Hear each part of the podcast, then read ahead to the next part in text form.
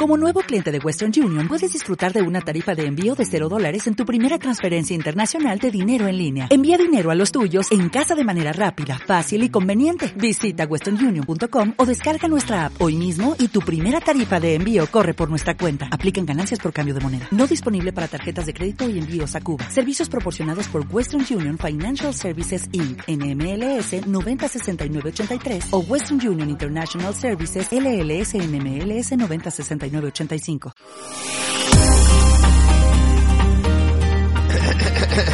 Hola, hola, hola, ¿qué tal gente de todos los países del mundo? Este es el primer programa de Maximus porque soy lo máximo.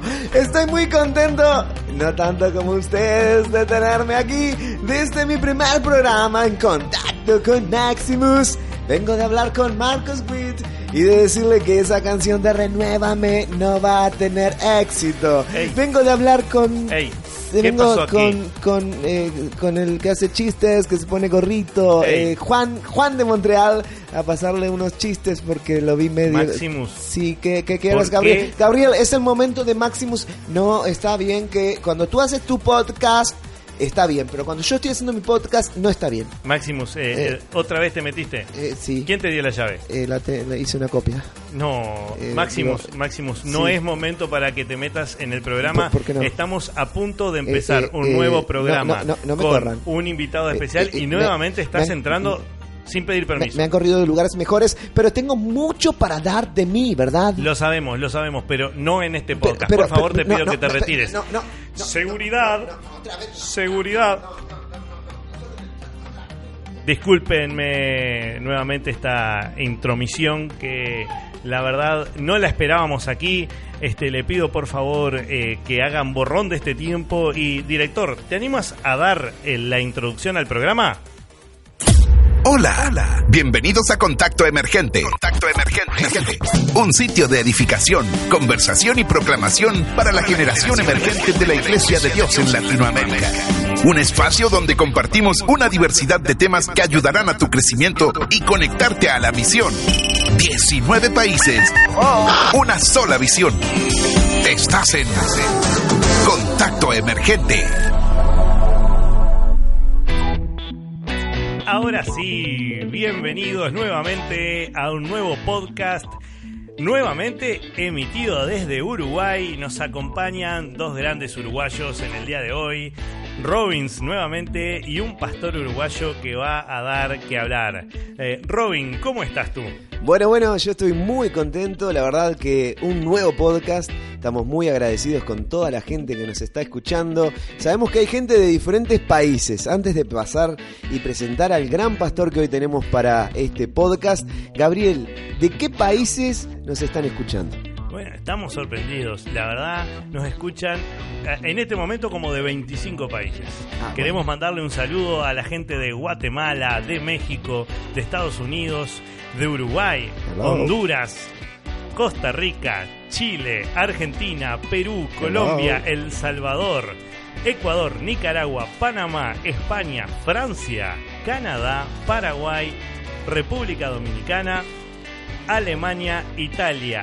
Desde las Filipinas nos están escuchando Eslovaquia, Brasil y Suiza. La verdad, muchas gracias por tomarse un tiempo para escuchar nuestros eh, programas que estamos emitiendo todos los miércoles, ¿verdad, Robin? Qué bueno, qué bueno que haya tantos países, tanta diversidad escuchando estos podcasts. Esperemos que sea de bendición y de ayuda para todas las personas que nos escuchen. Y bueno, y queremos llegar también a la Antártida, este, porque sabemos que ahí este, está un poco frío y hay que llevar el calor del Señor. Así que vamos a tener que esforzarnos para llegar a Antártida. Pero no estamos solos.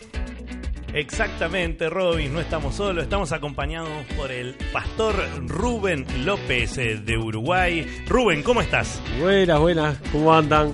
Buenos días, buenas tardes, buenas noches. Esto es, es, eh, para todo, para todo el mundo, en no todo sabemos lugar. en qué horario nos están Sí, escuchando. buenísimo, buenísimo poder estar con ustedes, compartir este podcast con ustedes. Realmente estamos, estoy recontento, muy Bueno, contento. La verdad que te damos muchas gracias por estar, por dedicar parte de tu tiempo para estar acá. Para el que no lo conozca, Sí. de a poquito lo va a ir conociendo. A ver, Rubén, comentanos, sabemos que sos pastor. Sí, Pero dicen que sí. comentanos cómo se forma tu familia, porque primero queremos conocerte a vos internamente, íntimamente, y luego vamos a ver lo que Dios está haciendo a través de ti. Bueno, mira, yo, bueno, primero que nada, Rubén Andrés López Romero es mi nombre completo. El Andy. Tengo el Andy, eh, sí, Andy nunca me dijeron. Ru- Rubén, me dicen, me dicen Rubén, Rubete, El rubete. Rubenchu, me dice mi hermana. Este, negrito, me dice mi madre. Este, y bueno, nada, 35 años tengo. eh, y bueno, nada, soy carpintero. Tengo un taller de carpintería. eh, y nada, es ir trabajando, trabajando siempre. este, siempre haciendo algo, siempre. Casado con hijos. Casado, casado con hijos. Casado hace 12 años. Stephanie se llama mi esposa. Tres hijos. Tengo de 11, 9 y 7 años. Qué lindo, qué lindo. qué Qué lindo. Y, y cumbiero. ¿Te gusta la cumbia, el reggaetón? No, bien.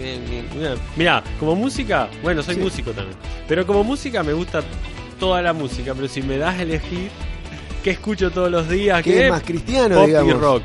Nah, pop y rock. La- el tema, eh, no soy muy, ni muy reggaetonero ni muy cumbiero. Este, si es para cumpleaños y fiesta, sí. Pero para escuchar en mi casa o en el auto, este, nada, nada, negativo. Bueno, Rubete, como dijiste que te dicen. Qué atrevido. Perdón. Bien, está bien, me gusta, me gusta. Perdón, eh, bueno, Pastor Rubén, dirigiéndome a usted Eh, con respeto. wow, me gustó. eh, Mucha. ¿cómo, ¿Cómo fue que empezó todo esto a nivel camino de Dios? ¿Empezaste con la música? Mira. Me dijiste que eras músico. Eh, Sí, yo me crié en una familia cristiana. Este, siempre fui a la iglesia de chico, ¿no? Pero a los 16 años fue como que tomé mi decisión por Cristo. Este, bueno, por un tema de iglesia, cambiamos de, de- de- de iglesia, de denominación, y ahí con 16 años conozco al Señor de verdad y me entrego al Señor. Y ahí enseguida comencé con el tema música.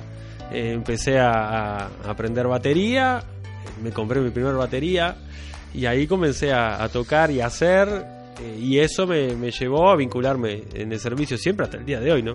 Mis 19 años de cristiano, la música me ha acompañado siempre, ha Y- sido mi vínculo. ¿Una canción que te haya quedado, a ver, de esa juventud o de ahora que vos digas, esta canción me puede, es decir, me conecto con el Señor, el Señor me habla a través de esta canción? ¿Alguna de, de esas Sí. que tengas ahí? Mira, en sí tengo de, de la que más me la que más me gusta hasta el día de hoy, está en mi top 10, siempre tengo un, un 10 canciones así, el top va, va variando, pero la número 1 y la número 2 son de, de- del año 2005-2006, que fue el primer disco en español de Hillsong. El Hillsong United, Sí, sí, sí, es que muy está conocido. desde mi interior y, eh, y aquí estoy. Son, son los dos temas que, que- que para mí, a mí, hasta el día de hoy siguen siendo un norte para mí. Este, fue los que más me marcaron. Muy bien. Y dime, todo esto fue el acercarte a Cristo. ¿Y qué fue lo que te marcó para tomar la decisión? Porque antes de esto fuiste eh, líder de jóvenes, pastor de jóvenes, sí. ¿verdad? ¿En qué momento hizo el clic? El click. Clickman. No, mira, yo siempre tuvimos eh, en mi corazón, porque uno se da cuenta después, ¿no? Lo mismo pasó con la música. A mí la música siempre me gustó desde chico. Recuerdo cuando en la escuela eh, siempre era el que me gustaba, el cantar o el tocar algo, algún instrumento, algo. me- siempre me gustó la percusión, ¿no? Entonces, después que fui grande, que conozco al Señor, que me pongo a, me, vinculo con la música, me doy cuenta que, siempre estuvo en mí. El tema del liderazgo también, o el pastorado también. O sea, desde el arranque a mí siempre me, me- me encantó y desde chico vincularme con personas, hablar mucho, hablo mucho, eh, me gusta hablar con todo el mundo. No tengo problemas con hablar desde alguien que encuentro en la calle o alguien dentro de la iglesia, sea un niño de 5 años o sea un anciano de, de 70, 80. O sea, no, tengo problemas en comunicar, en, en empatizar enseguida. Y eso yo creo que va muy de la mano con el pastorado, ¿no? O con el liderazgo. Pero bueno, hace dos años atrás fue como que uno entiende que Dios te va llevando por ese camino, te va cerrando el paso y yo siempre digo, Dios actúa como en un embudo, ¿no? Caes en el embudo de Dios y, automáticamente vas bajando, bajando, bajando hasta que te encierra en, en, un pasaje solo que es ese. Y ese pasaje fue el, el- el pastorado. Nosotros hace dos años que entendimos que teníamos que comenzar a, a trabajar por ese lado. trabajando como líderes juveniles en nuestra iglesia, en, Renovando Vidas, la iglesia aquí en Solimar, con el pastor Alejandro Gilari. Eh, cinco años eh, consecutivos tuvimos de pastores juveniles ahí en ese lugar y, comenzamos a preparar eh, a, otros chicos o a tener la, visión de dejarlos en el lugar nuestro para nosotros poder irnos a, trabajar de, de, lleno en la plantación de una iglesia. Conocemos la visión de generación emergente, conocemos y entendemos el impulso que le estaba dando la organización al trabajo juvenil y, fue como decir es el momento, es ahora y bueno, y acá estamos. y ahí nace la primera iglesia en Uruguay con una visión de generación emergente. Visión generación emergente. Somos la primera iglesia generación emergente del Uruguay. Este que comenzamos en febrero eh, de este año. En febrero de este año comenzamos con la iglesia. Ya llevamos unos 8 o 9 meses. Bien, ¿y cuál es la mayor diferencia que puedes mostrar, que puedes eh, describir acá en el podcast de una iglesia? Eh, visión normal tradicional. a una visión verdad tradicional o una iglesia visión eh, generación emergente generación emergente sí más bien va en un tema de, de enfoques va en un tema de enfoques yo estoy convencido que uno tiene que eh, que su tiempo, que, que su misión, que lo que hace tiene que estar enfocado hacia un lugar. Si nosotros, y, tomando el ejemplo del perdigonazo, ¿no? Vos agarras una escopeta y tirás, eh, no vas a dar en un punto solo, vas a dar en muchos. Pero cuando vos tenés un rifle francotirador y apuntás a un punto, es más seguro que aciertes y que tengas éxito en, en tu en lo que vas a hacer, por decirlo de una manera. La, Iglesia Generación Emergente lo que hace es enfocarse en, una edad joven. Nosotros estamos enfocados entre los 18 a los 35 años. 18, 30, 35. Esa edad. Entonces lo que es nuestro contenido, lo que es la dinámica, lo que es la forma de hacer iglesia, está enfocada en esas edades. Por lo cual eh, somos de mucha música, de muchos colores. De, poder eh, ser originales, de tener un lenguaje desestructurado, de utilizar una versión de Biblia diferente. Nosotros utilizamos la TLA, la traducción del lenguaje actual. Este, por lo cual tratamos de generar un ambiente de que los jóvenes y el que no es tan joven se sienta bienvenido, se sienta a gusto y se sienta en su casa. Y que a través de esa sencillez pueda conocer al Señor este, así como yo creo que Cristo es, sencillo y no tiene vueltas. Ahí es donde está la, la, la, diferencia, quizás. Bueno, y adentrándonos y continuando con este tema que es fundamental para entender lo que se necesita en una iglesia con esta visión, generación emergente. Estaría bueno tal vez que comentaras o nos contaras con qué dificultades te encontraste al principio o después o ahora o que ves que se están viniendo este, para, para tener esta primera iglesia de generación emergente o con la visión de generación emergente aquí en Uruguay? Bueno, dificultades, dificultades varias, como todo lo que nosotros hacemos, ¿no? Este, yo, yo estoy convencido de que el servicio al Señor es un problema. Es, es una es una. Sí, ustedes me miran como diciendo que qué. Y sí, todo, sí, todo lo que nosotros hacemos todo lo que sea servicio, todo lo que sea eh, servicio comunitario, todo lo que sea vocación, todo lo que nosotros hacemos es un problema. ¿Por qué? Porque hay que trabajar para llevarlo adelante. Eh, trabajar con personas yo creo que es lo más difícil que hay. Eh, vos le preguntás a un médico y te, vos te gusta lo que haces, sí, me apasiona lo que hago. Pero es un problema, porque tenés que estar lidiando con personas en dificultades, estás lidiando con personas que quizás la enfermedad es tan grave que tenés que enfrentarte al punto de decirle, mire señora o señor, le quedan un mes de vida. a ver, estamos, es un problema, es, es algo que te carga, es algo que, te desafía, te lleva a estudiar, te lleva a esforzarte. Y yo creo que todo lo que hacemos para el Señor eh, eh, y en el área eh, también de ayuda al otro, la ayuda, la ayuda comunitaria, todo lo que hacemos es un problema. Trabajar con personas es un problema. Pero eh, en el tema iglesia, capaz que se malentiende, ¿no? las caras de acá de los muchachos. no, no, para nada. Estamos entendiendo eh, clarito lo que estás tratando de comentarnos, que la pasión que uno tiene por el Señor para servir es lo que a uno nos impulsa, pero que el tratar a veces con ciertas dificultades que son normales de la profesión en este caso del pastorear o el estar delante de una iglesia, con esta visión, es lo que a uno también a veces es el mismo problema o el mismo, eh, la misma obstáculo al principio que se puede encontrar. Es decir, amamos a las personas, Sí. amamos a la gente, pero a veces también lidiamos con diferentes problemáticas que nos chocan directo Sí, claro. y que nosotros diríamos, como le diríamos a nuestros niños, no vayas por ahí que te puede hacer mal. Y nuestros niños, como son chiquitos, capaz que no nos hacen caso y nosotros decimos, no, yo te amo, te amo porque sos mi hijo, pero me estás dando problemas, porque eso no tenés que hacerlo así. Yo creo que viene por ahí. Sí, sí, viene por ahí, viene por un tema de la preocupación.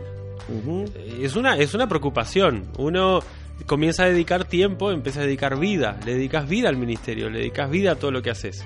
Este, y nosotros, nuestro tiempo, somos administradores de nuestro tiempo. Entonces, dedicamos nuestro tiempo a la familia, al trabajo, a las cosas, pero también al servicio. Entonces, cuando uno encara con el servicio de, de- la iglesia, con un pastorado, también compromete mucho más tiempo y mucho más esfuerzo. Entonces, a eso va. Se genera un problema en eso, no, un problema en lo malo, quizás si se malentiende, sino que genera preocupaciones extras y carga extra sobre la vida de uno.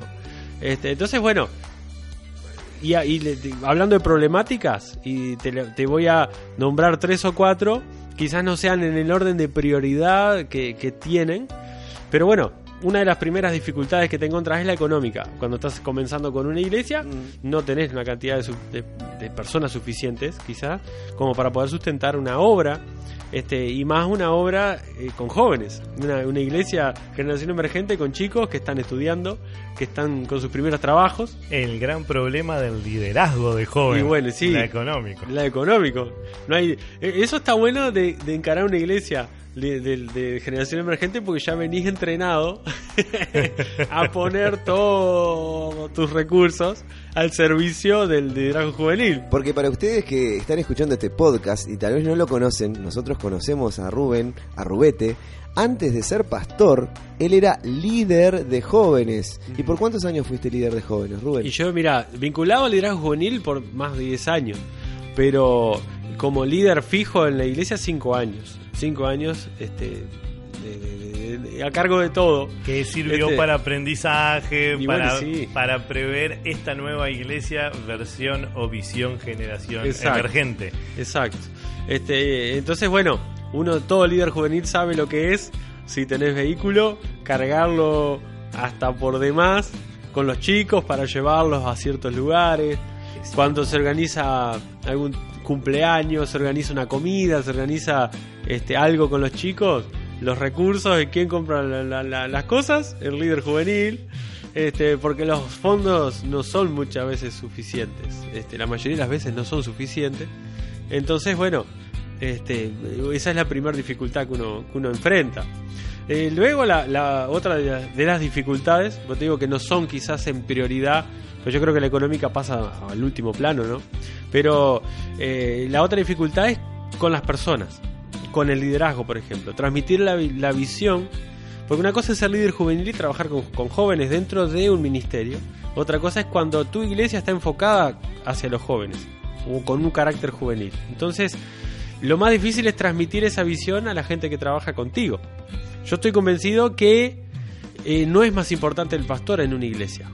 El, el más importante en la iglesia es el segundo, el que trabaja con él, el que, el que transmite la visión del pastor hacia el resto de la congregación.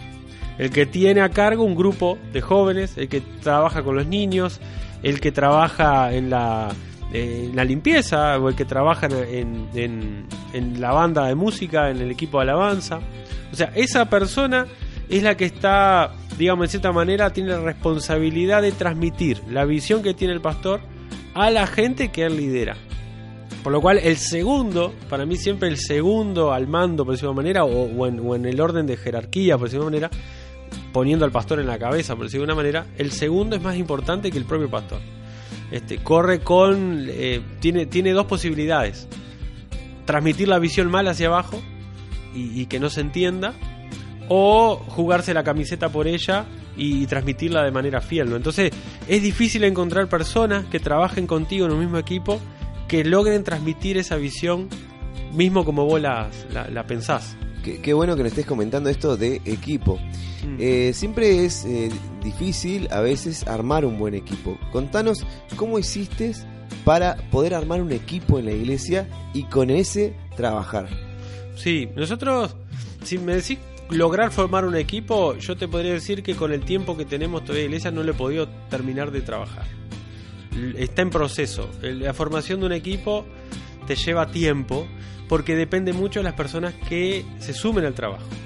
Entonces, podés tener un equipo de repente de 10 personas, pero si 5 no logran comprender cómo se trabaja en equipo y que a pesar de que se trabaja en un formato equipo, el que está a la cabeza es el líder, digamos el pastor o es el líder de equipo, que es el que en cierta manera marca los lineamientos y el resto trabaja, trabajamos como equipo y aportamos para que se lleve adelante esa visión. No, no son visiones separadas que tratan de, de- de- de luchar por su lugar, sino que trabajan, el equipo trabaja para que la visión que se está llevando adelante funcione. Entonces, lleva un proceso, lleva un proceso de personas que hoy están y mañana, perdón, y mañana no estén. Mañana de repente dicen, che, no, no sé, no me siento a gusto con el trabajo que se está haciendo, me bajo del equipo. O de repente llega al punto de que uno como líder de equipo identifique que alguien de que está trabajando contigo no, no, no esté, no está haciendo lo que, lo que es correcto, digamos, o lo que aporte para el equipo y tenés que decirle muchas gracias, este, hasta aquí hemos trabajado bien, este, seguimos siendo amigos, pero no, no podemos formar parte del mismo equipo. Entonces es difícil formar un equipo, es muy difícil, es difícil en, en verdad. Este, después lo- la tercera dificultad este, es con uno mismo. La lucha. La lucha con uno mismo. Y por eso te digo, en el tema, en el tema de prioridades, yo creo que esta y la de, la de los equipos son las más difíciles. La económica pasa a un décimo plano. Porque la lucha con uno mismo, el hecho de hacer iglesia de manera diferente, choca con tus prejuicios, choca con lo que aprendiste de iglesia, lo que te enseñaron cómo tiene que ser una iglesia. Eh, y, yo lo que, lo que identifico y una de las cosas que nos ha impulsado a hacer iglesia joven, iglesia contemporánea, es que la iglesia en años ha eh, construido muros con la sociedad. En vez de construir puentes, lo que ha hecho han sido muros. Entonces cuando uno comienza a hacer iglesia eh, nueva, iglesia que quiere meterse en la sociedad y derriba los muros, se encuentra como que, ups, estoy haciendo algo que no me lo enseñaron. Te cuesta hacerlo. ¡Pah! Te cuesta muchísimo hacerlo. Es muy difícil. Entonces, no pasa el día en el cual uno no llega a su casa, quizás contento por lo que vivió, y, y uno se cuestione, che, ¿será que es por este lado? ¿Será este el camino? ¿No será? Y ahí es donde uno eh, tiene que, que- que encomendarse al Señor y confiar en Dios y decir, Señor, este, si vos me llamaste a esto, por algo es, confío en ti. Yo creo que a veces eh, está bueno valorar eso y llegar a un punto de ver cuál es el contenido de lo que estamos dando. A veces podemos cambiar el envase, puede ser una botella de diferente color, puede ser diferente tipo de envase, pero si el contenido que estamos dando es el mismo, es el contenido que corresponde dar de parte de Jesucristo, de parte de lo que dice la Biblia, en una buena, en una sana doctrina, ¿verdad? Si vemos que el contenido está, y cambiamos el envase y no cambiamos el contenido, yo creo que a veces hay envases más atractivos que tienen lo mismo, Sí, Exacto. pero estás dando un envase más atractivo, ¿verdad? Sí, en definitiva nosotros lo que, en cierta manera, el producto que ofrecemos o que llevamos adelante es el amor de Dios. Es el llegar a las personas el amor de Dios y el hecho de decir, Dios no hace excepción de personas. Eh, y eso es una realidad. Pero muchas veces nosotros como iglesia sí hacemos excepción de personas. Y ahí es donde está el hecho de que el contenido tiene que ser ese. El amor de Dios. El amor de Jesucristo que dejó su deidad para hacerse hombre y morir por nosotros. Totalmente. Yo creo que si nos ponemos a pensar en el evangelismo, eh, el Señor manda a evangelizar, a hablar de Él, ¿verdad? A llevar la palabra, pero no te dice cómo. No. No te No. dice cómo, no te deja instrucciones, este, tenés que hacerlo así, así, así, así. Exacto. Mientras nosotros demos este, un buen vino en un buen odre, Yo creo que después eh, el, el resto lo hace el Señor, porque nosotros somos intermediarios, este, tratamos de llevar lo que Dios hace en nuestras vidas, en tu caso lo que Dios hace en tu vida. Este, nos comentabas al principio de la dificultad de transmitir la visión hacia un equipo este, y que el equipo viva esa visión, esa misión, ese sueño como si fuera propio y, no quiera este, o sobresalir o, o querer ir para otro lugar, sino que trate de cinchar todo para el mismo lugar. Y ahora nos comentas lo que es la lucha interna, la lucha que nosotros tenemos con esa zona de confort en la cual nos movimos por muchos años, estuvimos por mucho tiempo y llegados al momento de tener que tener un gran cambio, nos pega. Nos veces, pega, ¿no? nos pega. Pero estás hablando de Dios. Exacto. Estás utilizando solo un libro. Exacto. ¿Cuál es el- ese libro? La Biblia. Claramente, no hay La otro Biblia. libro que podamos No usar. otro. Entonces, si yo creo que si llevas la palabra del Señor y, y hablas claramente de Dios, no hay nada que temer. Mm. Yo, mira, una de las cosas que, que a uno lo chocan en cierta manera es que podamos como iglesia ser honestos con nosotros mismos. Eh, que podamos eh, ser transparentes con lo que hacemos. Yo creo que una, una autocrítica como iglesia es que a nosotros como cristianos nos cuesta decir que esto no lo sabemos. O que esto lo estamos haciendo mal. Nos cuesta, nos cuesta. Muchas veces nos vendemos como cristianos y como iglesia este, dijera Carlos Jiménez, nuestro líder este, este, latinoamericano, que, que somos muchas veces como si fuéramos la última Coca-Cola del desierto. Y es verdad, nosotros no somos la última Coca-Cola del desierto. Jesucristo es la salida, pero no la iglesia. Nosotros a veces tenemos dificultades en que vendemos y, tratamos de, de demostrar que la iglesia es la solución para la sociedad. En realidad no, la solución, la solución es Cristo. La solución para una vida que está en problemas, que no tiene esperanza, que no tiene futuro, eh, que no tiene este, un norte al cual, cual seguir, es Cristo el que nos da el propósito. La forma en que lo presentamos puede ser diferente, pero el fin es ese. El que todos los hombres, la Biblia lo dice, ¿no? La voluntad de Dios, que todos los hombres lleguen al conocimiento de Dios. Y ahí enfrentados a la decisión de aceptar a Cristo o no, de seguir el camino de Cristo o no, enfrentados a esa decisión, cada uno tiene el libre albedrío de poder decidir, ¿no? Pero, pero tal cual. Eh, eh, Nosotros como iglesia nos cuestionamos eso. Este, ¿Qué estamos haciendo para poder llevar el Evangelio de Cristo a la sociedad? Que muchas veces eh, nos demanda respuestas, nos demanda ser un modelo a seguir. Y muchas veces nosotros, tomamos el versículo que dice que nosotros, eh, ellos se tienen que convertir a nosotros y no nosotros a ellos. Y aferrándonos a ese, a ese versículo bíblico, vivimos iglesia y hacemos iglesia para nosotros, como cristianos. Generamos contenido para nosotros, nos ayudamos entre nosotros y está bien que nos ayudemos entre nosotros, nos vinculamos y todo, pero nos desconectamos de la sociedad y no hacemos trabajo social, no, no hablamos el mismo idioma que hablan los jóvenes de hoy por hoy, eh, luchamos todavía con y, este, y en esto eh, también soy yo en eso soy muy muy muy muy este partidario y quizás este hasta crítico del hecho que hay personas que todavía siguen diciendo que la única Biblia o para que sea la Biblia oficial así tiene que ser la Biblia de papel por decirlo de una manera ¿no? Mm, he escuchado, he Y- escuchado. Y, hoy por hoy, hoy por hoy los chicos, si no es en el celular, no, no, no existe. Si no es en una tablet, no existe. Si no es en una computadora, no existe. Este, y yo, lo digo yo personalmente como pastor, la Biblia de papel hace bastante que no la uso. Tengo, sí, es un sacrilegio mortal. Pero yo no la uso hace mucho tiempo. Tengo mi Biblia en el celular y hablo ah, cuando estoy haciendo una prédica. Tengo mi- mis notas, mi OneNote y ahí voy, voy, voy haciendo la prédica y abro Google y busco palabras en específico. Tengo abi- abierta mi Biblia online y ahí voy este, comparando versiones. O sea, para mí utilizo la tecnología, las redes sociales, la Biblia digital como una herramienta y para mí ha sido muy enriquecedor.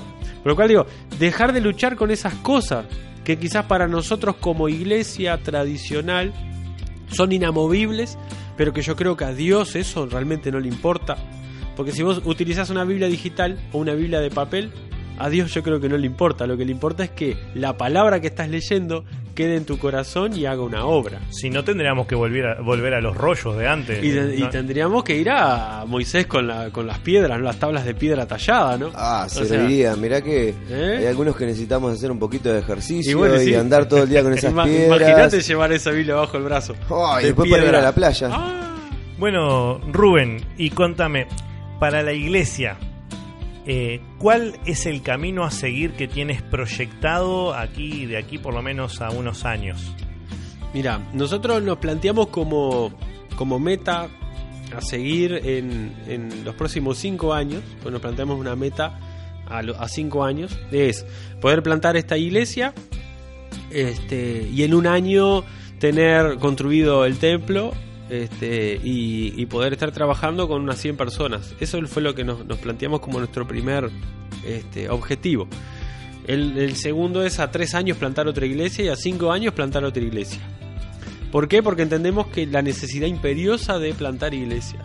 Tenemos que plantar iglesias este, no solamente aquí en Uruguay, sino también en toda Latinoamérica, y por eso está muy bueno el, proyecto de misioneros urbanos que se está trabajando en Generación Emergente, que está eh, espectacular, ¿no? El poder potenciar y poder empoderar a los jóvenes para que dentro de su contexto y de una manera este, natural, como les salga, plantar una iglesia o tener un grupo misional este, que, en el cual puedan instruirlos, en el cual puedan este, ayudarlos y poder llegar a, los jóvenes.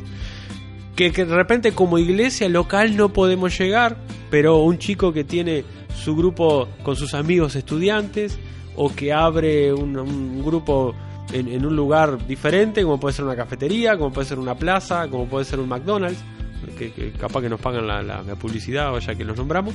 Este, ya nombramos a Coca-Cola y a McDonald's. Si, si es en la iglesia que cuando uno va le dan una cajita feliz, Eso está bueno. yo iría, digo, no sé, eh, pastor, este, si está escuchando esto, este, en broma, Este, bueno, Pero me- eh, me- se entiende estamos el muy de acuerdo, estamos muy de acuerdo con, con Robbins y la verdad en esto eh, no era una cosa que quisiéramos sacar al aire, pero nosotros dos pertenecemos a, a este grupo de misioneros, misioneros, urbanos. muy bien. Somos algunos de los uruguayos que nos animamos a hacer Bien, algo bien. nuevo, a buscar esto, a llevarle la iglesia a la gente y a veces no traerlos a la fuerza, sino Exacto. poder llevarle el Cristo ¿verdad? a esas personas que, que lo necesitan.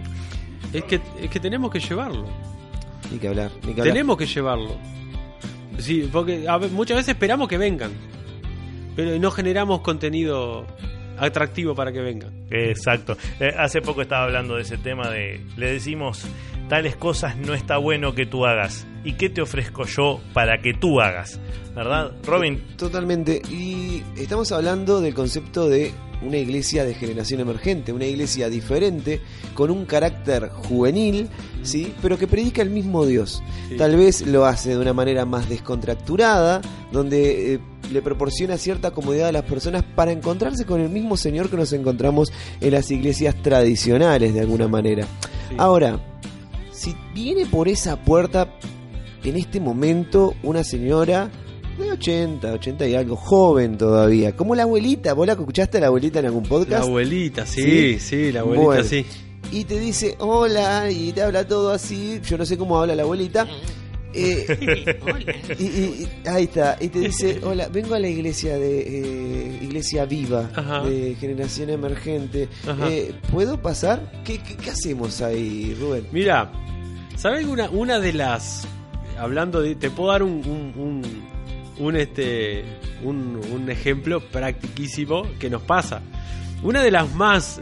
de las jóvenes que se nos ha sumado con más ímpetu y ganas de hacer cosas es Rosa, de 80 años. bien. Qué Rosa. Rosa es una genia, por lejos. Este, y ella está tan contenta, tan contenta. Y es la que te manda mensajes. Y, y es la- una de las cosas que a uno eh, lo impulsa a seguir adelante y que va por buen camino. Eh, ¿no? Rosa te manda este, después de una reunión, después de alguna eh, cosa y te dice, "Vos, gracias por dejarme ser parte de esta familia, gracias por, por, eh, eh, por darme esta oportunidad de volver a vivir, te dice ella. ¿Por qué? Porque ella te dice, a mí me encanta ver a los jóvenes, me encanta rodearme con jóvenes. Y ella eh, los trata como si fuera su abuela. Ustedes son como mis, como mis nietos. Y a, y a mí y a mi esposa como, como pastor nos dice, ustedes son mis hijos. Este, entonces, está bueno el hecho de entender que, que no, no hay barreras en edad. ¿No? Si nosotros hacemos las cosas de una manera honesta. Si nosotros no, tratamos de vender un cristianismo este, a la manera que me enseñaron, no, sino que lo vivamos como nuestro, como propios, como somos. Eh, eso llega y la gente, eh, y, los abuelitas, o sea un adolescente, o sea un padre de familia, un universitario, sea quien sea, cuando capta el mensaje de Cristo, no solamente transmitido con palabras, sino con tu forma de vivir, y que es honesto y que es verdadero, lo recibe, lo abraza y se hace parte de ese trabajo. Qué increíble. La verdad, eh, la palabra honestidad eh, la estás utilizando en varias oportunidades y habla realmente de cómo debe ser el cristiano, porque una de nuestras cualidades, algo que nos tiene que llevar a mostrarlo al resto, es la honestidad. Yo creo que eso es clave porque cuando uno miente, dice la frase, no la Biblia, dice la frase, las mentiras tienen patas cortas y seguramente, seguramente la mentira va a salir a la luz. La Biblia dice, no hay nada oculto que no haya de ser manifiesto. Entonces, si Sí, realmente no hay mentira, entonces debemos ser honestos. Qué buena, qué buena reflexión nos dejaste ahí, eh, Rubén. Tal cual. Bueno, y, y lo otro, Jesús, por ejemplo, ¿no? que es nuestro mentor, es nuestro ejemplo a seguir. Fue transgresor en todo. ¿no? Y él nos enseñó que no va en modos de hacer las cosas. Es el mayor revolucionario. Ese, pero eh, Jesús tenía estaba abrazando a los niños y venían los discípulos, no, no, es un maestro. Él, él- él- él- él les- le decían rabí. Eh, y el rabí es un maestro, era reconocido. Y no era normal que los niños anduvieran atrás de los rabí, por ejemplo, ¿no? Y los querían abrazar y se les subían arriba. Y vienen los discípulos y los corren. Che, salgan de acá, ¿no? ¿Por qué? Porque no era algo normal. Jesús le dice, no, dejen los niños que vengan a mí, ellos en el reino de los cielos. De ahí se va, sana un paralítico en un día de reposo. Se arma un lío bárbaro con los religiosos de la época. Eh, de ahí va, sana a un ciego, eh, escupiendo en el piso, haciendo barro y enchastrándole los ojos. Una locura. Una locura, la verdad. En- Entonces entendemos que podemos hacer cosas locas, ¿verdad? sin lugar a. Para llevar el Evangelio, para llevar a Cristo a la gente, saliendo un poco de las estructuras. Y, y ta, yo la verdad conozco gente que sale, sale y hace Sí. cosas muy locas, muy locas. Viste que hoy al principio del programa se metió este muchacho Máximos. Vi, vi. tiene, Yo me asusté. En un tiene, me tiene asusté. la, la capacidad de meterse en momentos bastante poco adecuados Sí. y, y creo, creo, creo que anda en la vuelta, eh, andaba... Disculpa, Hola. discúlpame Rubén, discúlpame porque esto no sé en qué puede terminar. Hola, hola, hola, gracias por dejarme pasar, gracias a la seguridad. Bueno, deben estar contentos de que haya vuelto. Eh, hola, ¿qué tal, Gabriel? ¿Cómo estás? Hola, este, Maximus. Eh, la verdad estoy feliz de que estés acá de una manera descomunal. Me imagino, me imagino, se ve nota en tu carita. Ustedes no lo ven, pero tiene una alegría que te desborda, que se explota su cara. Ay, tiene una cara explotada. Bueno, continuemos con esto, con mi, pro- mi programa. Eh, ¿A quién tenemos hoy, Gabriel? Rubén, el, famo- el famoso Rubete. Ru- Rubete, le dicen Rubete, te dicen Rubete. Sí, me dice Rubén. sí, Bueno, sí, qué sí. alegría, qué alegría que estemos aquí, Rubencito. Escuchame, tengo unas preguntitas, porque yo soy un periodista incisivo que te va a hacer preguntas que te lleguen hasta el hueso. ¿Estás preparado, Rubén? Sí, sí, estoy, estoy. Vamos arriba, vamos arriba. Bueno, aquí van las preguntas. Estuve, estuve, estuve, estuve todo el día, todo el día Tengo- así. Me vino inspiración. tengo miedo. Yo tuve estas preguntas, se las hago a muchas personas, Rubén. No sos el primero, así que no te sientas, este, eh, eh, nada. Ahí va la pregunta. Tengo miedo. Rubén, si pones una planta, ¿qué planta serías? Ay, ay, ay. Es ¿Qué una planta sería? profunda. Mira, lo primero que me vino a la mente fue una, una, una planta carnívora. Esas que... Ah, claramente, claramente. Estamos pensando en la violencia. Ay, No, muy, que- muy, muy cristiano, sí, sí, sí. Y comer moscas, me Eh, imagino. discúlpame, Eh, Máximo, debe ser uruguayo por la cantidad de, co- de carne que comemos acá. Eh, bueno, sí, debe Qué ser eso. increíble, qué increíble. Sí, países del tercer mundo. Escúchenme. Ahora vamos a hablar. eh, eh, veo que tú eres alto. Sí, veo que tú eres Sí. alto. Claramente, eh, para los que no lo vean, él es muy alto. Eh, contéstame sinceramente, sinceramente y, y con la mano en el corazón. ¿Crees que ser el alto, que ser alto, crees que eso te ayudó a tener una mejor relación con Dios al estar más cerca del Señor? No sé si mejor relación, si hace más frío acá arriba, eso es verdad.